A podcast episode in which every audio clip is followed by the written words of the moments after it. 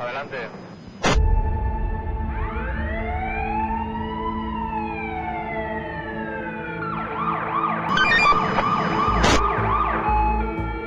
Preparando Policías, una visión global de las fuerzas y cuerpos de seguridad, las oposiciones y la preparación. Recibido. Bienvenidos a Preparando Policías. Soy Iván Felipe, coordinador de la web de preparación de oposiciones preopol.es. Y nada, he querido crear este podcast con el fin de llegar, de hacer conocer a la gente lo que es el mundo policial, el mundo de la preparación de oposiciones e intentar acercarme a, a más espectadores o a más personas y enseñarles el ámbito de profesionales en la materia y gente que creo que va a enriquecer un poco la visión global de lo que es este mundo de las fuerzas y cuerpos de seguridad, de la seguridad y de las oposiciones y la preparación. En este primer episodio, bueno, pues en esta primera entrevista decidí contar con una estrecha colaboradora de mi Academia de Preparación de Oposiciones, una persona que es una gran profesional, María Collado Tortosa, la presento, es psicóloga, tiene un máster en tráfico y seguridad vial, eh, un máster en psicología sanitaria, tiene la medalla a la trayectoria en seguridad vial, es profesora universitaria del grado en criminología, profesora de formación profesional en seguridad vial y doctoranda en la Universidad de Valencia. Bueno, María, eh, bienvenida aquí a este nuevo proyecto. Muchas gracias, Iván. Estoy encantada. Vale, pues nada, en un principio eh, yo quería esta charla, inicialmente ya lo hablamos el otro día por teléfono, yo quería enfocarla un poquito más al ámbito de la psicología, de lo que es la preparación de la oposición, el ámbito de la psicología también en la función de las fuerzas y grupos de seguridad, porque yo sé también que tú tienes un ámbito profesional que es el tema de la seguridad vial y ya hemos quedado que posteriormente, cuando esto vaya cogiendo un poquito de forma, haremos otra entrevista solo enfocada a eso, porque además voy a traer también profesionales, mm, gente de investigación de accidentes y tal, y creo que después nosotros podremos tratar de otra, otra parte que son las víctimas. Pero bueno, hoy estamos aquí con el tema de lo que es la preparación de oposiciones y con tu vertiente de preparadora para lo que es los psicotécnicos, para las pruebas de personalidad. Y bueno, lo primero que te quiero preguntar es eh, cuál es la importancia que tiene evaluar la personalidad en el proceso de selección de policías locales o de las fuerzas y cuerpos de seguridad en general. La importancia para mí y de la psicología es mucha. Realmente pensemos, y creo que es muy importante decirlo, que estas pruebas no son un diagnóstico, no es voy a un psicólogo o un psiquiatra que me diagnostique lo que yo tengo y cómo yo soy, ¿no? Es un screening, es un cribado donde se hace como ese detalle de, bueno, en, en, principio sirves o no sirves, ¿no? Dicho como muy sencillo, claro. sirves o no sirves, que saber cuál es tu personalidad y que no tienes ningún trastorno o alteración que vaya a impedir re realizar la, la, función policial. Básicamente sería esto, ¿no? Partiendo de aquí es importante, claro, tenemos que entender que no es que una persona no sirva como persona, es que de dependiendo del tipo de perfil que tengas, vas a ser más apto para un tipo de empleo para o para empleo. otro. Claro, sí, eso lo hemos ido viendo a lo largo de, estos años, que la gente tiene que entender un poco lo que es el perfil de lo que se busca a nivel policial. Y yo creo que tú en eso pues haces una, una gran labor. Y luego, pues bueno, eh, para los opositores, que habrá alguno que nos está oyendo ahora, ¿qué consejos darías a aspirantes para prepararse psicológicamente para las pruebas de selección? Una cosa es prepararse para las pruebas en general, que creo que eso es bastante complejo y que la gente viene con una mochila de casa que habría que trabajar. Y otra cosa es prepararme para la prueba del psicotécnico. Que es diferente, vale, vale. Que es a ver, diferente. explicamos ahí un poquito la diferencia y así yo creo que te puedes explayar un poquito, porque lo que dices, a veces la gente va con una mochila y claro, lleva unas cosas intrínsecas en su personalidad y otra cosa es el intentar adaptarnos a lo que es la prueba. Si me tengo que adaptar, digamos, o enfrentar a lo que es la oposición, pensemos que la oposición no es un proceso fácil, ¿no? Partimos de ahí, fácil no es, como no, no, no. casi nada en la vida, fácil no es. es Entonces, va a tener una exigencia a nivel físico, económico, psicológico, a laboral, a todos los niveles, que las personas, si no vienen con esa mochila un poco trabajadita, les va a desbordar, como muchas veces vemos o hemos visto, sí, ¿verdad? Hemos visto. La verdad es que sí, la verdad es que sí. Luego, por otra parte, ¿cómo afrontar la prueba psicotécnica? Bien, realmente considero que no es una prueba que haya que, bueno, es que tengo que entrenar todos los días porque es el kilómetro, ¿no? Tengo que levantar Sí, no sé lo- cuánto peso. No es una prueba a trabajar en sí, es entender lo que estamos haciendo. Claro, yo entiendo que una persona que no es psicólogo y que viene de fuera, esto cuesta bastante entenderlo. Y yo lo primero que digo es, vamos a diferenciar personalidad, ¿no? De estado y de rasgo. ¿no? La personalidad me mide el rasgo, cómo soy yo. Y yo siempre digo, piensa cómo eres tú desde que tienes memoria. Es decir, desde que tienes 10 años hasta ahora ha variado muy poquito tu personalidad. Sí, evolucionamos y cambiamos, pero más o menos somos iguales. Sí, la fase de la educación es importante. ¿Vale? Entonces, nuestro rasgo de personalidad somos bastante estables. Ahora, no pienses en estado cómo estoy ahora, ¿no? Porque hay gente incluso, habían sentencias y, hay muchas historias a nivel judicial con personas que habían echado para atrás, porque claro, es que tenía depresión y no valías, ¿no? Por ejemplo, eh, estaba, me acuerdo de un caso de una persona que opositaba a oficial, no es un caso mío, ¿vale? Pero, sí, no, no. Eh, y le echaban para atrás y lo denunció y demás, bueno, historias legales que yo no entiendo mucho, sí.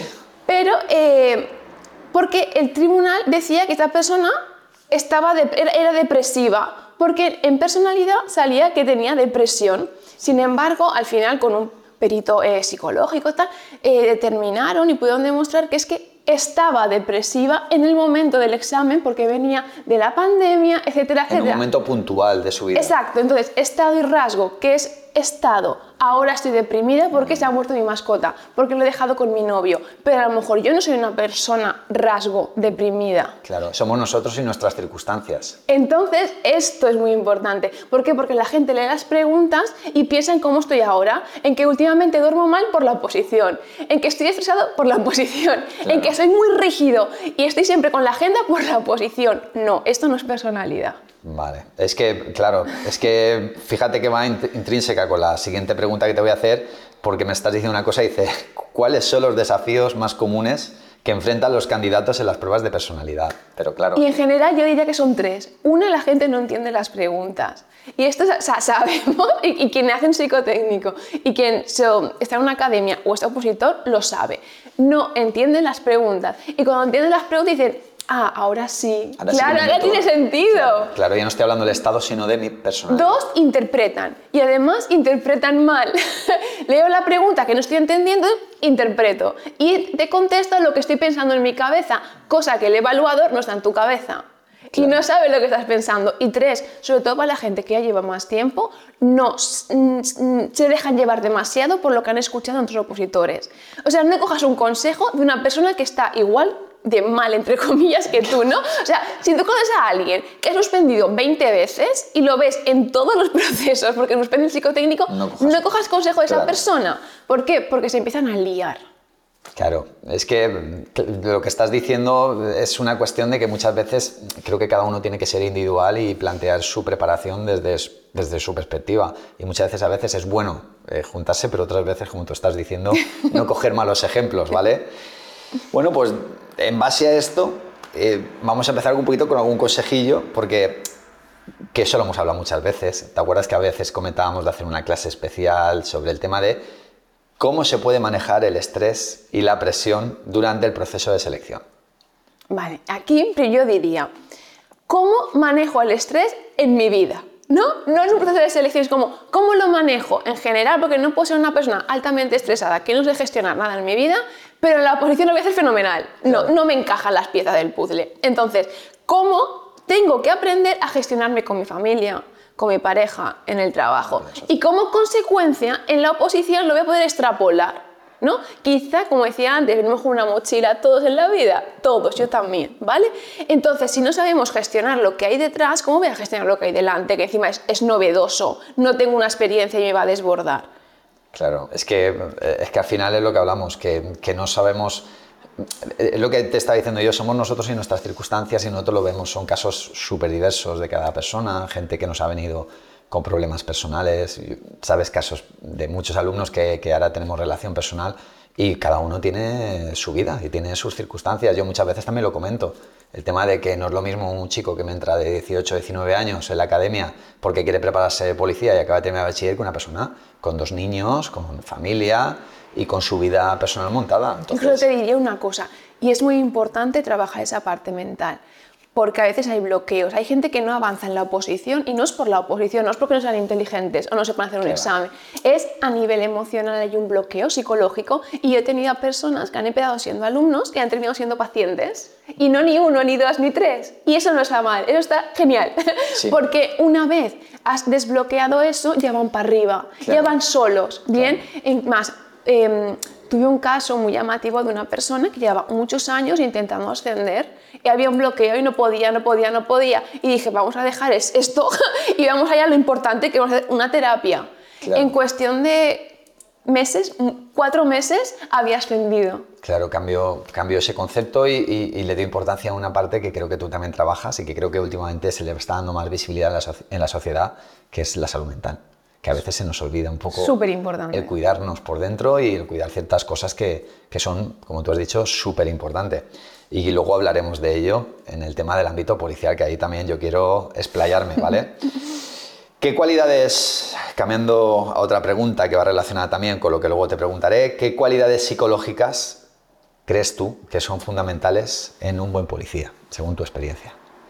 Yo creo que es súper importante a nivel personal como la integridad, ¿no? Hacer lo que yo digo que, de- que se debe hacer a la gente, pero lo hago yo como profesional y cuando nadie me mira, qué importante esto. Ay, eso- Bien, súper importante, porque soy ejemplo, ¿no? Después la estabilidad emocional. O sea, yo no soy una persona que estoy constantemente con picos, que no sé ni gestionar yo, porque cuando me venga un desafío me voy a hundir con eso, ¿no? Eh, entender también esa parte de relativizar las cosas. Muchas veces lo digo, ¿no? Incluso a, a los alumnos, es que se, se desbordan porque han tenido que cambiar la fecha en un documento y ya no llegan a... Vamos a ver, vamos a ver, vamos a centrarnos, porque si yo no soy capaz de aceptar que, bueno, me han cambiado esto, que obviamente no me gusta, no voy a ser capaz de aceptar cuando me venga alguien insultándome en la calle Claro. o que me intente meter un, navaza- un navajazo o que me intente hacer lo que sea. Relativicemos. Y luego creo que es importante una persona con empatía. Con empatía hacia los demás, entender el sufrimiento por una parte de, la parte de víctimas, a lo mejor, ¿no? De algún hecho, incluso también llegar a entender por qué alguien puede delinquir Sí, o infringir. Yo so- a nivel profesional te añadiría que, que sí que es muy importante y yo añadiría un poquito también, eh, pero la visión de espectador, es decir, puedes tener empatía, pero siempre... Claro, porque es que entender algo y ser empático no es justificar. Yo entiendo por qué puedes llegar a violar a alguien, pero no te estoy justificando. Exacto, muy bien, muy bien. Eso es el, el punto en el que a veces la gente no lo entiende porque esa empatía puede ser a veces que traspasen esa línea y se metan dentro y hay que, Claro. hay que mantener esa... Entender no es justificar. Exacto, muy bien. Pues sí, es una cosa que yo también a nivel profesional creo que, que muchos compañeros que lo están oyendo y cuando nos enfrentamos a determinadas situaciones tenemos que saber ser empáticos con la persona y hablar abiertamente de que una persona puede tener un origen X y que le ha llevado a cometer X. Yo siempre lo digo, digo, todas las personas que son delincuentes en algún momento han sido niños. O sea, y el niño, pues en un principio es una persona inocente Así es. y luego nos lleva pues, a, otras, a otras situaciones. Pues bueno, eh, te voy a preguntar, ya me has compartido alguna, pero ¿puedes compartir un caso o anécdota destacada relacionada con la evaluación de personalidad en, en el tema de oposiciones, en el tema de la fuerza de cuerpo de seguridad, algo que te haya llamado en, en tema de alguna prueba? Ya has comentado alguna, pero si alguna que te llame la atención para comentar o...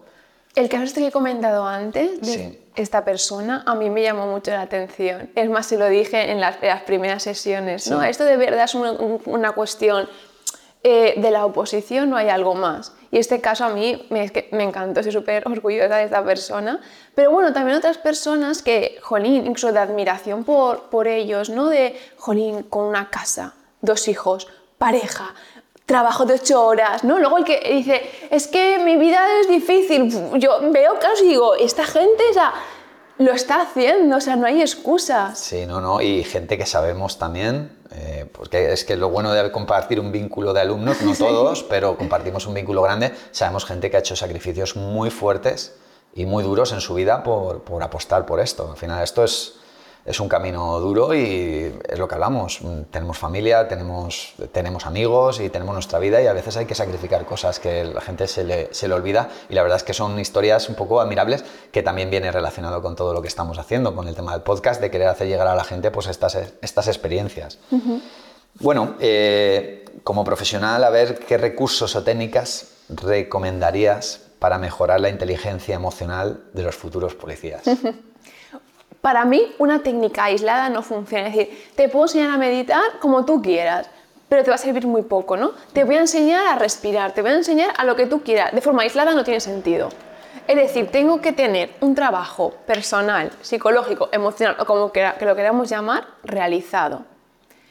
Entonces, ¿qué técnicas podríamos hacer para la inteligencia emocional? Es que la inteligencia emocional es tan alta, o sea, si yo no tengo, o sea, tan importante quiero decir, si no soy inteligente emocional conmigo y mi entorno, es imposible que yo le aplique en la calle con la gente. Ya, pero yo creo que eso es más como una planta, ¿no? Que tú vas regando y que tienes que trabajar día a día. O sea, esto no es de pronto voy a empezar a hacer una actividad.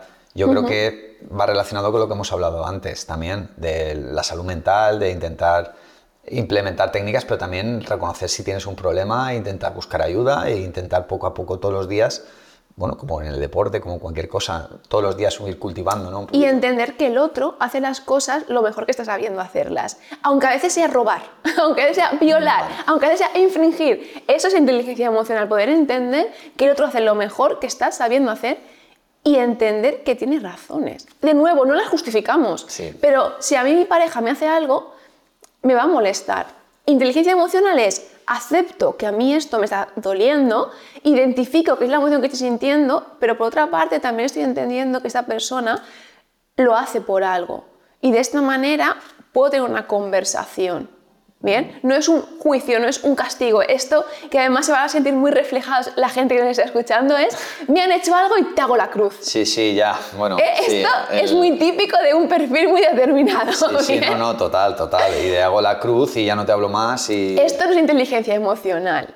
Esto es igual que me estoy sintiendo enfadada y voy, te lo puedo ir a decir, no te hago una cruz porque el otro va a tener sus razones por los que me ha hecho algo y además con mi inteligencia emocional soy capaz de determinar que a lo mejor también estoy interpretando mal ahí sería, o no. Ahí sería importante la, trabajar la asertividad, ¿no? El poder decir las cosas sin que te afecten y poder... Claro, qué importante y qué poco lo hace las personas, sí, sí, ¿eh? cuesta, cuesta dejar la emoción aparte, pero yo creo que es, vamos, y ligado al trabajo policial, es fundamental la asertividad. Pero porque nos cuesta mostrarnos vulnerables. Y además, un caso especial que es la policía es que como parece que detrás del uniforme no existe un ser humano, es el uniforme y ya está, ¿no? Detrás no hay nadie. Entonces, es que es una visión muy generalizada, ¿eh? ¿eh? si detrás no hay nadie, yo ni siento ni padezco, ¿no? Y es que hay una persona y está muy relacionado con lo que estamos hablando. Claro, y eso a veces cuesta en el trabajo separar esa parte. Yo intento hacer siempre también un trabajo con los compañeros cuando hablamos de mostrarnos que cuando nos están insultando, nos están diciendo cosas que están viendo el uniforme y no la persona que hay detrás. Intentamos, al revés, tenemos que utilizar esa herramienta para, para no tomárnoslo a No tomármelo personal. Si por la calle viene una persona que no me conoce y me dice, eres un hijo de puta, es que no te está diciendo a ti. Exacto. Es que no te conoce de nada. El concepto de la autoridad, el concepto de la policía. Eso... O lo que él tiene en su cabeza. Sí, o lo que él cree. Que se está proyectando. Pues bueno, en base a esto, porque claro, ¿de qué manera se puede introducir, que a veces lo hemos hablado, que, luego hablaremos también del tema, la psicología en la formación de los policías locales? ¿Cómo lo introducirías tú? ¿Qué, mejoras? Yo sé algunas cosas que se han intentado hacer en la academia, pero, pero tú que, como profesional, ¿tú qué harías, que, ya que está metida en el mundillo? Yo haría como dos procesos paralelos. Haría un proceso grupal, en, grupo, ¿no? A lo mejor a nivel como más formativo, teórico, por ejemplo en el IBASPE o en la academia de cada comunidad autónoma, y haría algo a nivel individual, ¿no? El gabinete desaparecido. Creo que es súper importante esa formación, pues teórica, modo de cursos y demás, pero luego un trabajo individual, porque yo puedo aprenderme y leerme todos los libros del mundo, que si no aplico nada y no resuelvo lo que tengo detrás, no servido de nada.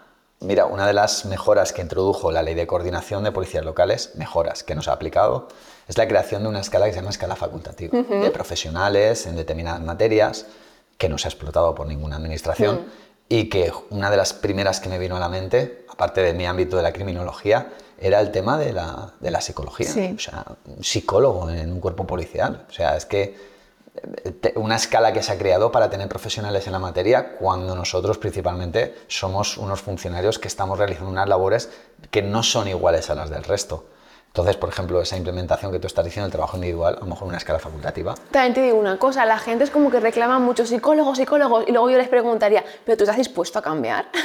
¿Estás dispuesto a ir al psicólogo que tanto estás reclamando que esté en el sistema? Claro, es que a lo mejor eso es cumplir y luego hay que tener voluntad. Porque es bonito decir, no, más psicólogos, más médicos, más, más lo que sea, ya, pero luego tú qué vas a hacer con eso? Vas a ir, vas a decir, mira, me abro y me vulnerabilizo y eso es lo que me ha pasado en la infancia, o esto es lo que me pasa con mi pareja, lo quiero cambiar. Es que el cambio tiene un gran coste. Claro. Muy, muy alto a veces. A veces es dejar toda mi vida, a lo mejor es desmontar todo esto. A lo mejor es quitarme el uniforme porque me di cuenta que no quería ser policía en muchos casos. Es que tiene un coste muy alto cambiar. La gente está dispuesta bueno, eh, es que es complicado. Son, son cuestiones que, que, claro, la gente tiene que hacer un trabajo de introspección propio, creo yo. Entonces, pues bueno, les cuesta y, en esta materia, pues, pues bueno, ya sabes que, que, cada uno pues es de una manera y pedimos, y siempre es verdad que siempre vamos demandando y luego a lo mejor nos lo dan y, y no estamos dispuestos a lo que, claro. a lo que dices tú. Y hay una parte también de, de responsabilidad individual, ¿no? De que claro que queremos un sistema mejor donde haya más sanidad, ¿no? Más, más psicólogos, más apoyo, claro que lo, lo queremos todos, pero si no existe en este momento o no es suficiente, yo como persona adulta puedo ir a buscármelo. A nivel particular, claro. Pues mira, en, en este sentido te pregunto también eh, a nivel personal, yo tengo mis experiencias, pero quiero las tuyas como profesional, ¿cómo afectan las exigencias psicológicas del trabajo policial a la vida personal y familiar de los agentes? ¿Qué has observado tú? Pues yo creo que afecta mucho. O sea, de entrada ya es un trabajo que no es muy bonito a nivel mental. ¿bien? O sea, tiene sus ganancias y tiene cosas positivas, obviamente, pero es un trabajo donde vas a estar constantemente exponiéndote a riesgos y a estresores. Claro, es que yo siempre lo he dicho que nosotros solemos estar en el peor momento de la vida de muchísimas personas. Claro, entonces ver cómo hoy se suicida alguien, mañana un accidente, un niño muerto, un anciano que le han pegado una paliza, un no sé, ¿sabes? ese tipo de cosas tan constantes hacen también crean un sesgo cognitivo a las personas que la vida es así de negativa, la vida es así de mala y tengo que estar alerta porque el mundo es malo, porque el mundo es, ¿no? Crea, creo que tenéis un tipo de personalidad que ya venía así de casa, ¿eh? o sea, tengo que reconocerlo. Sí. Pero entro en esto y lo confirmo. Claro, ¿Ves cómo el mundo era malo? ¿Ves cómo el mundo tal?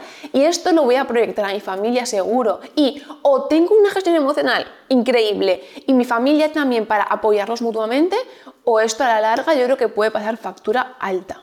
Pues, y, y entonces, en base a esto, en base a esto, eh, ¿tú cómo, cómo crees que estrategias tendría que adoptar, estrategias psicológicas, se deberían adoptar para manejar estas situaciones de alto riesgo, estrés extremo en este ámbito? Pues en primer lugar tener a una persona o a un grupo de personas con las que yo pueda confiar y le pueda compartir. A lo mejor son mis compañeros, a lo mejor son amigos ajenos, a lo mejor es mi familia. Y voy y si estás casado o casada o tienes pareja, decirle a tu pareja, oye mira, sé que mi trabajo es altamente estresante y necesito tu apoyo, necesito que me escuches. A, ver, a veces no quiero ni que me des consejos, solo quiero desahogarme, solo quiero vomitar lo que estoy pensando o lo que hoy he vivido, porque a veces no nos hace falta consejos. Entonces, esa parte de apoyo eh, social la veo fundamental. Claro, Después, claro.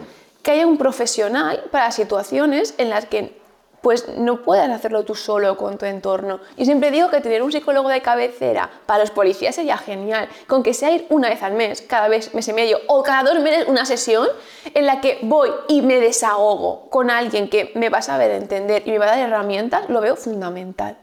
Es que una de las críticas que yo he hecho, que he hecho constantemente al sistema, es que a nosotros, y eso te lo dije ya una vez a nivel personal, tú sabes todas las pruebas que tenemos que pasar para acceder en cualquiera de las fuerzas de cuerpo de seguridad, psicológicas, físicas, teóricas, y luego una vez entras de policía, se acabó. O sea, uh -huh. a nivel psicológico, a nivel físico, o tienes responsabilidad profesional o personal de mantenerte en ese sentido, o si no, la administración tampoco te exige nada más. Y entonces, por eso vamos un poquito en, el, la responsabilidad personal y luego la responsabilidad de intentar instaurar personas que te puedan ayudar también o facilitarlo. Pues es importante, pero piensa que en eso aún lo tenéis mejor que otros trabajos. Sí, claro. Ningún médico pasa ninguna prueba médica para ser médico ni ningún seguimiento. Ningún psicólogo, o sea, ¿cuántos psicólogos jamás en su vida han hecho terapia? Porque yo los conozco. Y estar intentando ayudar a otros. Por lo menos aún tenéis como un cribado inicial. Bueno. Y después ya entraría esa parte de parte personal de intentar cuidarme. Ahora, claro que es importante. De nuevo, yo pondría la figura de un psicólogo dentro de la policía. Y luego tendríamos que intentar que la gente fuera. ¿Bien? Pues, eh, No, no, pero ha estado bien. Ese, ese planteamiento tuyo ha sido muy positivo. De decir, bueno, tenéis vaso medio lleno. O sea, tenéis Sí, sí, algo... algo tenéis, Algo, yo- te- algo tenéis. yo lo reconozco, algo la Es tenéis. que, la verdad es que ves siempre el prisma de las cosas con el que se vean. Y dices, bueno, por lo menos vamos a, dar, vamos a romper una lanza que algo bueno, Claro. eh, de cierta manera, tenemos para frenar, para frenar. Te voy a hacer una pregunta personal de- relacionada con este tema, porque antes de seguir con. Que va relacionado un poco con todo lo que estamos hablando ahora. Que no, no te la pregunto. ¿Por qué comenzaste a, a preparar a policías? Esta es una pregunta que te quería hacer siempre. Creo que es una de las cosas que la vida te va trayendo. ¿no? O sea, realmente yo nunca pensé, voy a preparar a policías, voy a estar con policías. Sí. Pero yo siempre he pensado, ¿no? Si yo no me dedicara a la seguridad vial, seguramente sería psicóloga militar, por ejemplo, o en la Guardia Civil. Me gusta, o sea, Sí, sí. me siento muy cómoda dentro de un- con gente que es policía, no sé Muy por bien. qué razón, Sí, sí, sí. pero es así. Hay gente que se siente muy cómoda en un hospital, yo lo odio, pero me siento fenomenal rodeada de policías, me siento, quizás la personalidad, no cuadramos o lo que sea. Desde mi inicio laboral, desde la seguridad vial, siempre he estado muy relacionada con el ámbito policial. Es decir, desde 2018 aproximadamente he trabajado constantemente con la policía. Después tuve la suerte de ser becada y trabajar dentro de la policía en una unidad de biogen, donde, claro, me pasaba el día con la policía En- Entendiste un poquito más ese. ese- Claro, y posteriormente me fueron como ofreciendo trabajar en academias y yo era como, es que yo de esto no sé, no tengo ni idea, yo era honesta, yo de esto no tengo ni idea. Al final fui aprendiendo y ha sido como, bueno, es que me siento cómoda aquí. Al final, eh, al final es un colectivo que yo creo que como tú estás diciendo que pasamos ciertas pruebas, hacemos todos determinados sacrificios para llegar a donde ahí a ejercer esa profesión, creo que vamos teniendo todos unos, como tú bien has dicho, unos parámetros de nuestra vida que tenemos en común. Y a lo mejor si tú tienes esos parámetros, al juntarte, creo que, que vas entablando esa interrelación. eh, es posible. Sí, sí, a lo mejor es algo que, que, bueno, yo creo que también es un poco el- la labor de ayudar a las personas, no sé, algo, algo que, por eso también tu faceta de la, de la seguridad vial. Yo en relación a, cambiando al tema otra vez policial, a, a un- ¿qué papel puede jugar la psicología, en este caso, en la negociación y resolución de conflictos por parte de la policía? Nosotros, sabes, te lo digo, una de nuestras funciones principales dentro de la policía local, el resto de cuerpos también, que estamos siempre en conflictos, pero nosotros encima tenemos la resolución de conflictos privados, cuando nos requieran. O sea, tenemos que mediar entre las personas. Eh, ¿Qué herramientas podemos sacar ahí en ese, en ese tipo de conflictos? Yo no soy experta en mediación, bien, pero sí que diría el aprender a hacer una parte externa objetiva. Es decir, yo no me puedo posicionar ni hacia un lado ni hacia el otro, ¿no? Ni este vecino ni este otro que tienen un conflicto por algo que ha pasado en su edificio.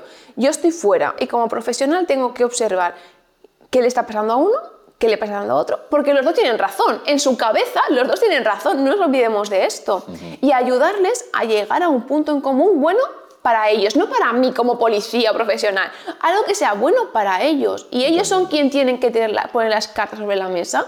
Y tú como profesional objetivo y externo, intentar ayudar a que se pongan en común. Sí, un punto de encuentro entre ellos. Eso es la mediación en realidad Sí, como definición, ¿no? Un punto de encuentro está nosotros como espectadores intentando participar siempre con las herramientas legales que tengamos para poder asesorarles, pero efectivamente, es que nosotros, yo hablo de una mediación más técnica, pero luego nosotros mediamos en todo, en el conflicto de la vecina del primero o del segundo, ¿por qué tal? En un accidente de circulación en el que no se ponen de acuerdo, no con heridos, sino en el que no se ponen de acuerdo daños materiales, al final se trata, creo que nuestro trabajo es mediación constante, entonces, pues bueno, hay que tener unas capacidades también para entender a, Capacidad de empatía, de comunicación, de ponerte en el lugar de otro y de mantenerte objetivo como un espectador, lo que tú has dicho antes. O sea, vivir la vida como espectador es muy positivo en muchas ocasiones. Vale. Y, y en relación a, a lo que estábamos hablando antes de los aspirantes, ¿existe algún sesgo cognitivo común que has observado tú entre ellos que deban superar para tener éxito en las pruebas psicotécnicas? Sí, es el locus de control externo. Vale. Eh, Explica- explica- explícalo, explícalo que me ha gustado, que claro es decir, em, todo ahí fuera es como un caos, como un orden y el psicólogo es totalmente arbitrario. No, depende de la mano donde mete la cazuela hoy, va a salir unas bolas o otras. No. O sea, el control de esto no, es- tan externo y no es tan subjetivo y no es tan a lo locura como la gente piensa. Hago un psicotécnico, yo contesto, me corrigen con unos parámetros objetivos y científicos y luego habrá que eh, interpretarlos y evaluarlos. Pero no trata de, es que depende del psicólogo que vaya o depende del municipio al que vaya, tengo suerte o no. Es que- es que porque esto crea como una, como una frustración y una resignación en la persona de, bueno, hoy vengo a probar suerte. Exacto. Bien. Una lotería. Claro, y no es exactamente así. O sea, sí que es verdad que como no hay unas mm, puntuaciones eh, puestas en el decreto, por ejemplo, en la Comunidad Valenciana, porque el lugar es que sí, eh, puede dar la sensación de arbitrariedad, pero hay que entender una cosa, y es que depende del municipio al que vaya, a lo mejor están buscando un perfil de policía u otro, ¿no? Imagínate, como, lo digo como, como de ejemplo porque tampoco lo puedo decir así, pero Imagínate que están buscando un perfil policial como muy empático porque falta en la plantilla en un municipio y van a medir pues falta la empatía en un sitio.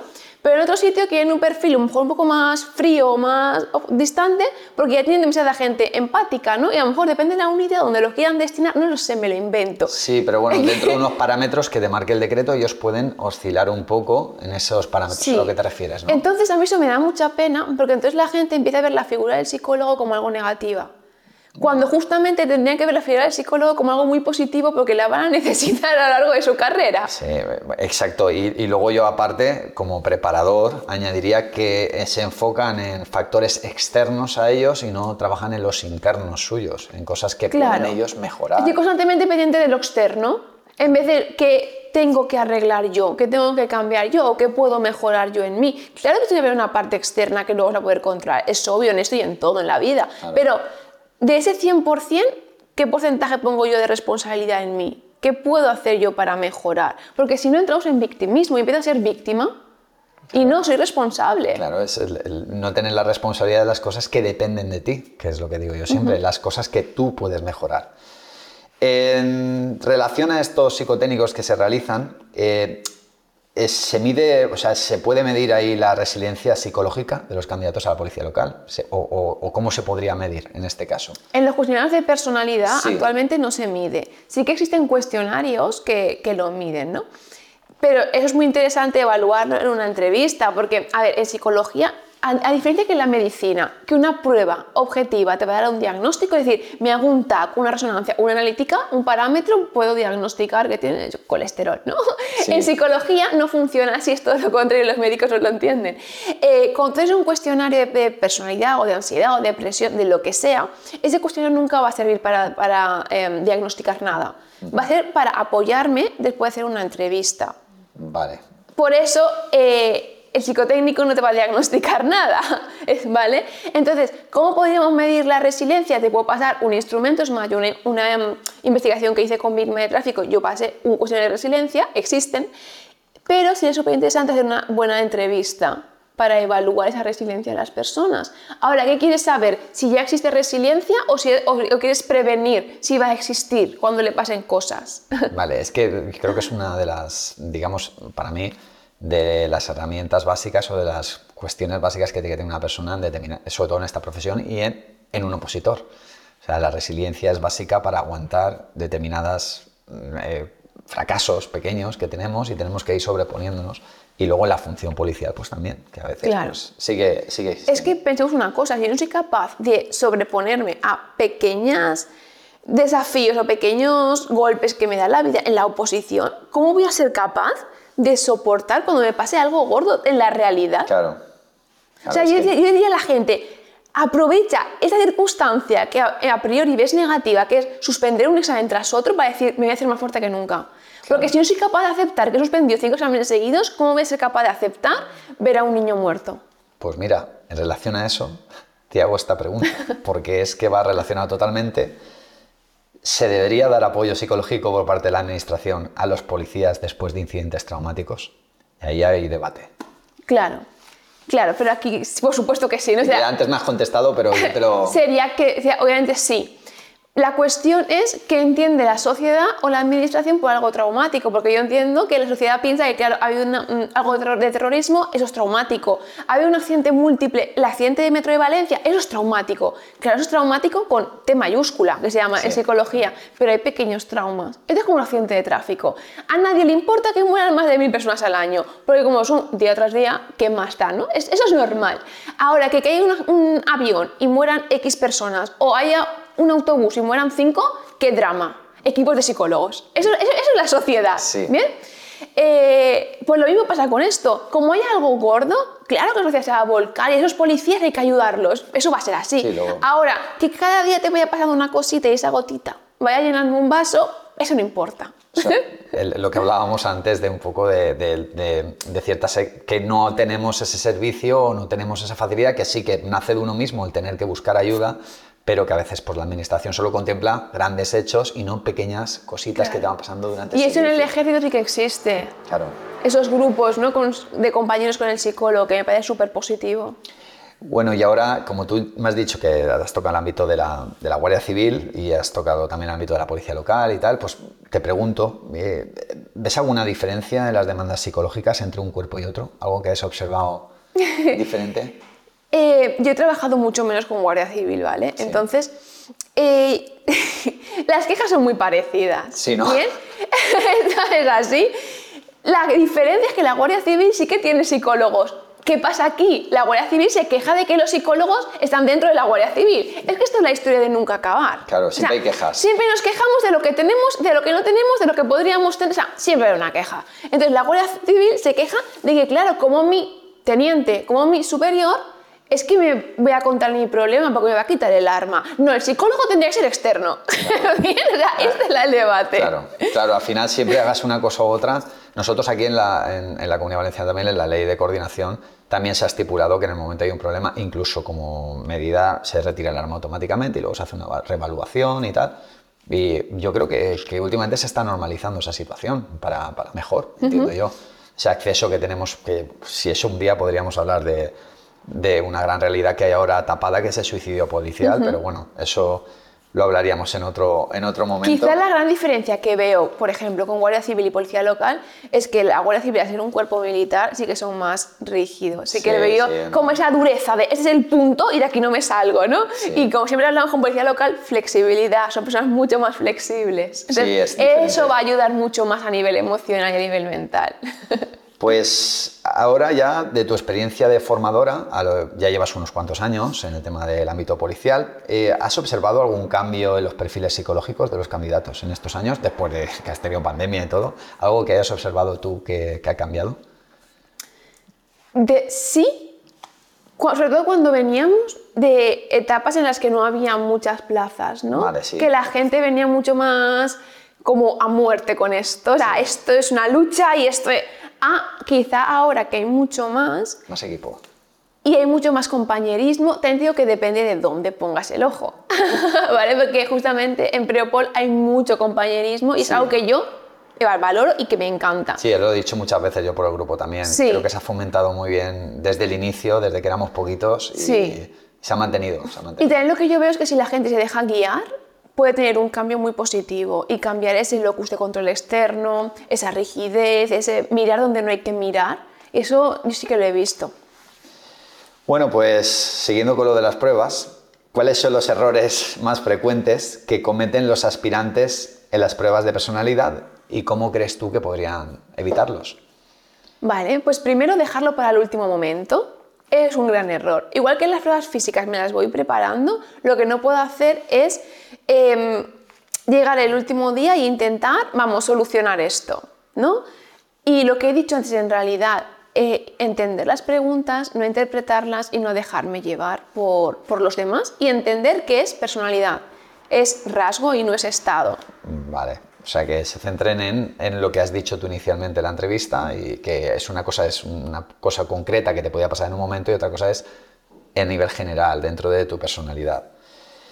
A ver, ya como profesional, como policía, que yo sé que mucha gente que me estará oyendo ya está trabajando y esto, vamos, esto es el tema, el tema candente que tenemos, nunca mejor dicho por el símil que va a haber con inglés, que es qué papel juega la psicología en la prevención del burnout entre los miembros de la policía. Yo te hago esta pregunta porque creo que es una de las cosas que más he observado a lo largo de mis años de profesión y muchos compañeros como han caído en este síndrome por esta profesión. Vale.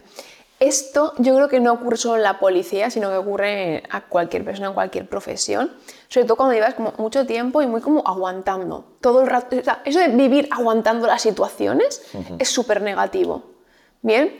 Em, por un lado, creo que la, la policía o ser funcionario crea esta situación de elijo esta profesión y me quedo aquí para siempre, ¿no? O sea, o sea, creo que poca gente le entra en la cabeza de soy funcionario y algún día lo puedo dejar, ¿no? Es como de ahí que me muera. Sí, sí. Entonces yo creo que ya de entrada, entrar con, imagínate, 20 años y acabar con 65 creo que eso es lo que más te puede quemar en la vida porque llevas toda tu vida haciendo exactamente lo mismo. Si tú no tienes una motivación interna, la motivación externa ya no existe. Porque en lo privado tú quieres ganar más, eh, ir a una empresa mejor, no sé, siempre intentas como mejorar, ¿no?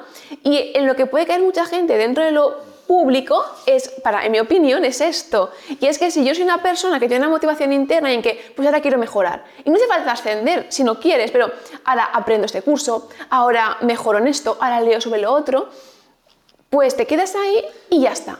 A veces también tiene que ver, y ahí yo te afirmo que hay una vertiente también personal de los, de los policías y otra cuestión también de las trabas que se encuentran externas, que ahí sí que a lo mejor pueden trabajar internas, pero la administración a veces es un elefante enorme y bueno, pues depende dónde estés, en qué administración estés, cómo funcione, pues a veces, y habrían mil casos y, ya, ya iremos hablando del tema, pero que hay gente que se puede encontrar ese, esa barrera de, digamos, de mejora, pero sí que hay una cuestión que has dicho tú que me parece muy interesante, que es el tema de centrarte como que vas a estar ahí toda la vida, o sea, no tener una expectativa a lo mejor de decir, bueno, voy a hacer cosas fuera. Bueno, yo no soy el mejor ejemplo, pues yo, yo, no paro, pero, pero sí que es verdad que, que, a mí, ahí te puedo contestar yo, una de las cosas que me, has, me ha motivado y me ha hecho eliminar ese pequeño burnout que voy a tener en determinados momentos es el, tener otras cosas que me han motivado para mejorar y que externas y que he hecho, pues, pues, hacer un podcast,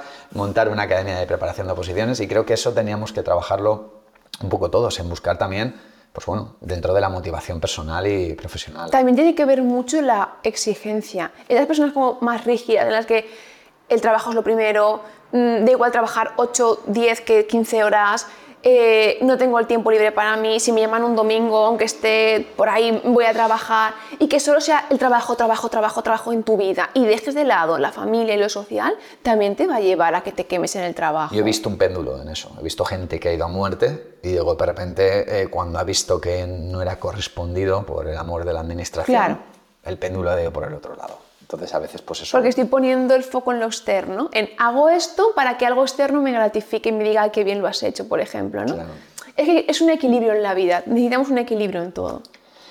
Pues bueno, eh, volviendo otra vez a, a los aspirantes, eh, ¿cómo podrían ellos mejorar su empatía y habilidades de comunicación para ser un, mejor policía? Es decir, que aparte de trabajar con un profesional, ¿qué, qué, qué consejo les darías tú para intentar enfocar esa habilidad?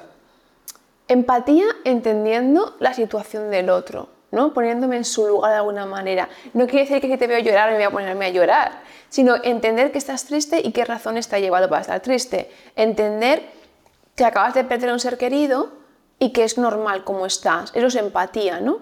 ¿Cómo se puede fomentar? Yo te diría, trabajándolo día a día, poniéndolo en práctica. Creo que no hay un tip que diga, para ser empático haz esto. O sea, practícalo en tu día a día. Cuando a tu hijo le pase algo, en vez de actuar como siempre, pues siéntate a, su lado y pregunta, ¿no? Abre la mente, te diría, puedo ser empático porque abro la mente y, escucho a los demás. Piensa que somos egocéntricos. En nuestro mundo existe nuestro mundo y existimos nosotros. Sí, sí. Bien, si yo me siento al lado de otro como espectador y escucho que hay una realidad totalmente contraria a la mía, digo, ah, vale, es que hay gente que por esto llora y yo nunca he llorado por esto, pero puedo entender que tú lloras. Bien, eh, para mí sería entrenar la empatía también. Sí, intentar trabajarlo día a día, eh, de manera constante, no solo en el ámbito laboral, sino también en el tuyo personal. ¿Cómo voy a ser en el laboral X persona si en lo personal soy todo lo contrario? Voy a hacer un fraude a la larga, voy a vivir con dos máscaras puestas, ¿no? Y, y voy a crear una disonancia cognitiva y algo tan negativo a la larga que no voy a poder sostenerlo. Claro, en tu vida, en tu vida personal vas a ver que, que hay algo que no, que no casa, que está totalmente des- desestructurado y que no, que no concuerda. Y a la larga se va a notar. ¿Y qué, y qué beneficio tiene eso? Claro. Ninguno. Pues yo la siguiente pregunta que te quiero hacer es en relación, eh, que ya tienes experiencia, porque antes me lo has dicho, que has preparado gente para ascenso. ¿Qué diferencia encuentras entre la preparación a policías que, que quieren ascender, que ya están dentro del cuerpo, y gente que, que- que empieza de cero y que quiere ser policía? ¿Qué es la diferencia principal que encuentras? Pues que la persona que ya está ascendiendo ya sabe de qué va esto. Es decir, ya, sabe, ya tiene un recorrido laboral, ya sabe de qué va la policía, sabe los pros, sabe los contras y, y ya tiene un bagaje. Porque una persona que empieza de cero y nunca ha estado dentro tiene una idealización de lo que es la policía, pero no sabe lo que es la policía. El que está dentro ya lo Ya sabe sabe. claro. Entonces, trabaja y pone los ejemplos acorde a su realidad. Sí, sí, es un, No tiene que imaginar, ya lo sabe. es un aprendizaje. Yo, yo lo que más encuentro también es en- cuando empieza una persona es que empieza de cero. Yo siempre les hago la misma pregunta. Cuando alguien me llama, ¿ya estás preparándote, ya sabes de tal? ¿O empiezas de cero? Y cuando empiezas de cero, hay que hacer un aprendizaje del mundo de la oposición y del mundo policial, de las fuerzas de seguridad, de la diferenciación de ciertas funciones. Es todo un proceso. Efectivamente, el que está ya dentro ya sabe ciertas cosas de qué te va a demandar el trabajo, qué te va a pedir y gente además que tiene mucha experiencia laboral. Entonces, Claro, piensa que cuando empezamos de cero, en lo que sea en la vida tenemos una expectativa, Claro. tenemos una, y, y más si no lo conozco, es una idealización y vemos solo lo bueno. ¿Eh? ¿Quieres ser policía por esto, esto, esto? Bueno, pero ¿y lo malo? Ojo, también contemplalo. Y después de las películas de Estados Unidos, o sea, pues ya imagínate, ¿sabes? O sea, que hay que trabajar un poco con, con todas esas películas. Bueno, de técnicas que tú observes de la psicología positiva que se pueden aplicar en la, en la formación y en la preparación de, de policías. ¿Qué, ¿Qué observas tú que podría funcionar? Pues ver las cosas con optimismo y con positividad. Es decir, esto no quiere decir voy a ocultar que algo es negativo, ¿no? O sea, psicología positiva no es que bien es todo. No. Claro. Hay, hay algo negativo que me está generando dolor. Por ejemplo, ha habido un accidente en la calle. Esto no es positivo, obviamente, ¿no? Pero ¿qué puedes aprender tú de esto? Seguro que sacas un aprendizaje y una experiencia. Claro. Y a lo mejor es aprender las consecuencias que tiene una mala conducta para luego tú transmitirla a los ciudadanos. O cuando das una charla en un instituto. O algo que tú haces y vas a aprender que eso no tienes que volver a hacerlo. ¿no? Claro. O, de un, o de un conflicto con otra persona. ¿Qué puedo aprender yo para cambiarlo? Vale, para mejorarlo, en fin. Y bueno, eh, viendo que tienes ya esta experiencia en, preparación y que me has comentado antes de que te has encontrado posteriormente en, en gente que cuando había salían pocas plazas, que estaba... Bueno, eh, ¿qué, qué- cómo enfocas tú con gente que viene de pequeños fracasos, de, de suspender la prueba psicotécnica? ¿Cómo, ¿Cómo enfocas la preparación o cómo la enfocarías o cómo crees que habría que enfocarlo? Para, ¿Qué diferencia hay con estas personas con, con el tema de que se les atraganta esta prueba? Esta prueba psicotécnica, quiero Sí. decir, es que realmente para mí es fácil, porque una vez les explico en qué consiste, lo entienden. Sí, yo, yo he observado, te quería decir, el otro día lo, lo comenté con un alumno, que la gente que ha sido constante asistiendo a tus clases y les has hecho abrir la mente, no tiene ningún problema con el examen psicotécnico. O sea, Claro. ven todo de una perspectiva, ya no se sitúan en el momento, sino en de manera global. Y creo que es una de las mejores, mejores consejos que has dado tú de la, de la preparación, que es eso, el, el trabajar constantemente y simplemente asistir y verlo. O sea, que, porque es lo que he visto yo también. Por eso una persona viene quemada y ha suspendido porque no ha entendido de qué va esto. Tú le explicas de qué va y cómo funciona y va a ir sola. Es que es realmente es muy fácil. es muy ya, pero- fácil cuando te lo explican. Claro, pero esa, esa- lo que hablamos de, de transmitir, yo recientemente he visto el caso de algún alumno joven hablando con él, que, que es que se posiciona en el momento en- y piensa siempre en, en ese- en esa pregunta, en esa situación y busca la situación concreta para buscar el conflicto de la pregunta. Y digo, no, no, tienes que... Joven y no joven, ¿eh? pero creo que Oye, esto... yo, yo en, este caso, en este caso era joven. Este que es caso una joven. extrapolación de lo que hacemos en la vida, ¿no? O sea, me encanta trabajar con los psicotécnicos porque estoy viendo a la persona tal y como es. O sea, Claro. estoy viendo mucho más allá de, de más de una prueba. Hombre, estás haciendo, yo creo, un máster en, en psicología en ese sentido. Y bueno, casi para finalizar, eh, ¿me puedes describir un perfil ideal de candidato a policía local o, o algo que tú describirías como esas cualidades que tiene que tener una persona, para que antes lo hemos comentado, pero, pero para dejarlo claro, para un buen policía, para ser un buen candidato a policía?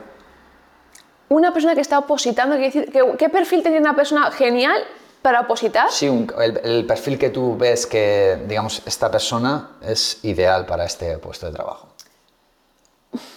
Una persona eh, flexible pero constante. Es decir, tengo una constancia en hacer todos los días las cosas, pero soy flexible si no puedo. Una persona con apertura mental. De, yo pienso esto hoy, pero voy a escucharte, porque al igual cambio y aprendo algo. Una persona sociable y que sepa comunicarse con el resto, ¿no? que tenga esa empatía que decíamos. No, es que yo veo muchas cualidades que al final tampoco es un perfil perfecto y aquí no creo Sí, que alguien lo escuche y diga, es que yo no lo tengo y me asusto, ¿no? No, no, pero bueno, estamos mirando un poco el candidato ideal, tampoco es, estamos hablando de la adaptación. Justamente sabes que el lema mío es la constancia será la clave de tu éxito, pero porque es que si hay algo que me he dado cuenta yo de que para abordar este camino, o cualquier camino en la vida, pero principalmente este, la constancia.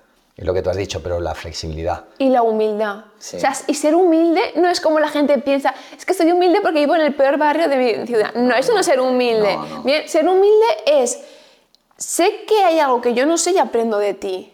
Y, o a ver el otro cómo lo está haciendo, ¿no? O yo tengo una idea y al final me vienen en la mente ahora mismo alumnos de que venían con ciertas cosas que al escucharnos han dicho, ostras, Ostras, eh, y eso es humildad y lo han cambiado y ahora están trabajando. Sí, yo, yo hace poco, dando clase, en, eh, que me llamaron para dar clase en el IBASPE, que lo comentamos, el- la primera frase que les dije es la verdad. Digo, yo no me considero un experto en nada, yo me considero un buen alumno de muy buena gente, o sea, un excelente alumno. Y yo creo que es lo que tienen que abrir la mente, o sea, no tienen que considerarse expertos de nada, sino tienen que aprender mucho de muchas personas muy buenas y ser muy buenos alumnos, porque eso les dará un bagaje a nivel personal y a nivel profesional brutal. Y yo creo que es una de las cualidades que más tienen que tener, en el sentido de, yo no sé nada, eh, o sea, sé algo, pero hay alguien que lo va a saber mejor y yo tengo que aprovechar Claro. esa persona para nutrirme, para poder... Es que siempre va a haber alguien que va a saber más que nosotros. Sí, Pero es que hasta el mejor catedrático va a tener que aprender de otras personas. Es que no podemos abordarlo todo. Todos podemos saber de todo en realidad. Tenemos muchas capacidades, pero nos centramos en algo. Yo me centro en la psicología, tú en la criminología, es el policía, ¿no? Cualquier, un médico me da igual, pero no podemos saber de todo. Y eso es lo bonito. Para mí abrir la mente es aprender de cualquier ámbito y la sabiduría es como juntarlo todo y decir, ah, pues no eran tan separados esos caminos. Yo una de las cosas que más, que más me he nutrido en estos años es de aprender de todos los alumnos que han ido pasando por Preopol, de la presión constante de preguntas que me hacen y lo afortunado que me siento de poder aprender un montón de cosas que a veces me dice la gente, no, es que Iván, es que sabes mucho. digo, no, no, no sé mucho. Es que tengo mucha gente preguntándome muchas cosas que me hace a mí es. evolucionar como. Totalmente, es que totalmente. Y eso lo he hecho yo mucho a ellos. Es que yo ya me habéis ayudado mucho más vosotros a mí que yo a vosotros, pero esto ya es egoísmo. O sea, ¿cómo puedo pensar esto? Es que me habéis ayudado tanto a mí en tantos aspectos profesionales y personales. Porque al final, cuando tienes muchas exigencias externas, o te hundes o dices, pues voy a aprender para ayudarles, ¿no? Se supone que soy yo quien les estoy ayudando. Y cuando te hacen preguntas y no las sabes y las aprendes, es un, no sé, es un crecimiento por ambos lados, es bidireccional. Es, es- de aprendizaje constante. Bueno, María, espero que hayas estado cómoda. eh, y nada, eh, esta es tu casa. Sabes que para mí ha sido un placer que seas la primera invitada, más que nada porque llevamos ya unos años colaborando. Y que sabes que estás invitada para una segunda entrevista para el ámbito de la seguridad vial, que ahí vamos a explayarnos también. Y nada, eh, espero que hayas estado a gusto. Por supuesto que sí. Seguro que voy a volver, además, sabes que estamos haciendo lo que más nos gusta, que es hablar en la Sí, no, vida. ya, ya, ya, Así que este es nuestro lugar, Ya, ¿eh? ya- me he tenido que morder yo la lengua varias veces porque si no te hubiera cortado, porque me gusta charlar mucho, ya lo sabes. Pero nada, la verdad es que ha sido un placer tenerte invitada. Y nada, y bienvenida. Y bueno, y con esto yo me despido de lo que es el primer episodio de Preparando Policías. Ya habéis visto que hemos traído una profesional en la materia, una profesional sobre todo en la preparación de policías y que tiene un bagaje personal espectacular. Y aparte del currículum que me lo ha enviado antes y una pasada. Eh, nada, lo dicho, mm, aquí seguiremos, aquí estaremos y seguiremos preparando policías. Un saludo, hasta la próxima.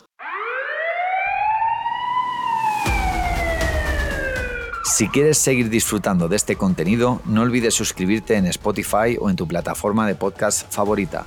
También recordarte que nos puedes encontrar en YouTube, en el canal Preopol Preparando Policías, en el que encontrarás también material e información en referencia a las fuerzas y cuerpos de seguridad y las oposiciones. También nos podrás encontrar en nuestra web de preparación de opositores preopol.es.